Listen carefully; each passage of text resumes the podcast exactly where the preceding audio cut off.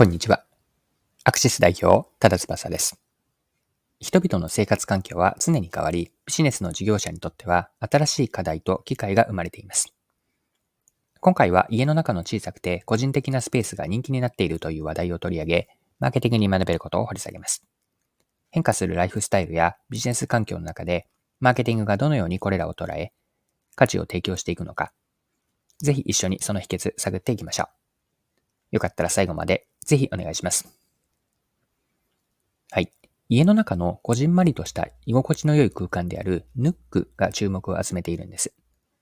ヌックというのはリビングの横であったり階段の下など家の中のちょっとしたところで在宅勤務であったりリラックスする場所として使われるようなスペースなんです。ヌックについては日経新聞の記事でも詳しく載っていたので記事から一部抜粋をして読んでいきますね。住まいに関する SNS ルームクリップでは新型コロナウイルス化前と比べて、ヌックの検索水準が36倍に急進。在宅時間が増える中で少し切り離された空間の需要が高まっている。愛知県長久手市の会社員、石川さん43歳が2022年11月に建てた自宅には、1階のリビングダイニングの横にちょっとした畳敷きの小上がりがある。中には作業台とディスプレイ、ゲーム機、本棚が備えられており、扉はないが、縦格子とのれんがちょっとした目隠しになっている。自分がちょっとした作業をしたり、子供がこもってゆっくりできるようにヌックを設けたと石川さんは話す。きっかけはコロナ禍。在宅勤務をすることになったので、新居に仕事ができる書斎を作ろうと思ったという。打ち合わせを進める中で、大人だけではなく子供の居場所にもなる空間へと設計が変化していった。現在は、平日は中学1年の長男、小学2年の次男が主に使い、休日は石川さんが横になって本を読んだり、仮眠を取ったりしている。適度に他のスペースからは切り離されていると感覚と、繋がっている感覚の両方があるので、ヌックは家族全員にとって心地よい場所になっていると笑顔を見せる。はい。以上が日経の2023年6月21日の記事からの引用でした。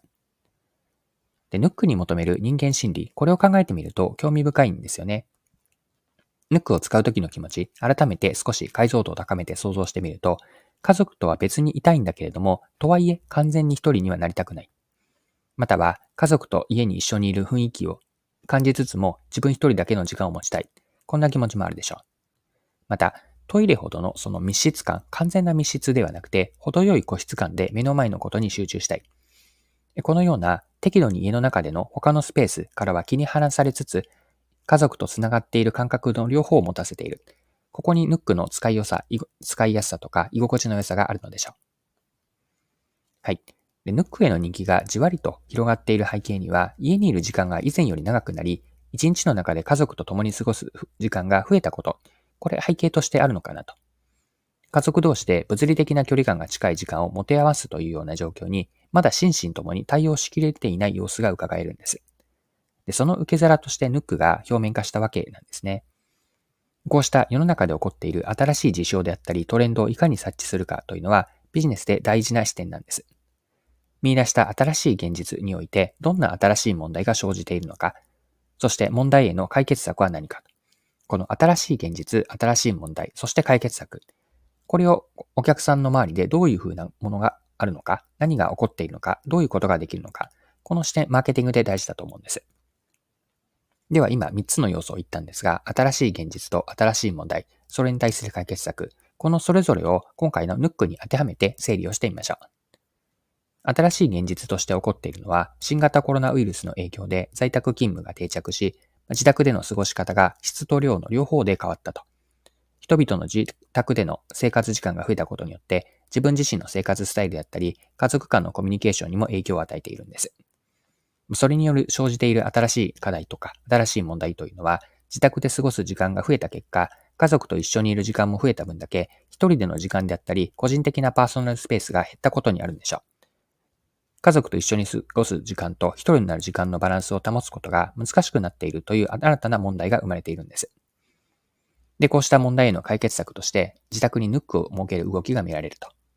リビングの隣であったり、まあ、階段の下などの利用したちょっとしたスペース、まあ、小さな空間であるヌックの中で過ごすことで、家族とのつながりも保ちつつ、自分の一人のゆったりとした感じになれると。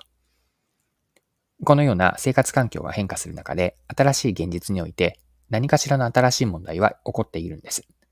新たな問題を見出し、その解決策を作る。それによってお客さんに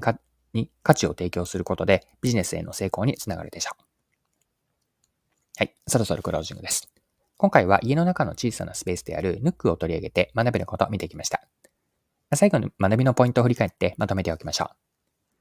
世の中で起こっている新しい事象であったりトレンドを察知し、そうした新しい現実において、どんな新しい問題が起こっているのか、その問題への解決策は何か、この順番で見極めていくことが大事なんです。生活環境の変化による新しい現実において生じた新たな問題を見出し、その解決策を作ることでお客さんに価値をもたらす、価値を提供していこう。これを最後、メッセージとして残しておきます。はい、今回は以上です。最後までお付き合いいただきありがとうございました。それでは今日も素敵な一日にしていきましょう。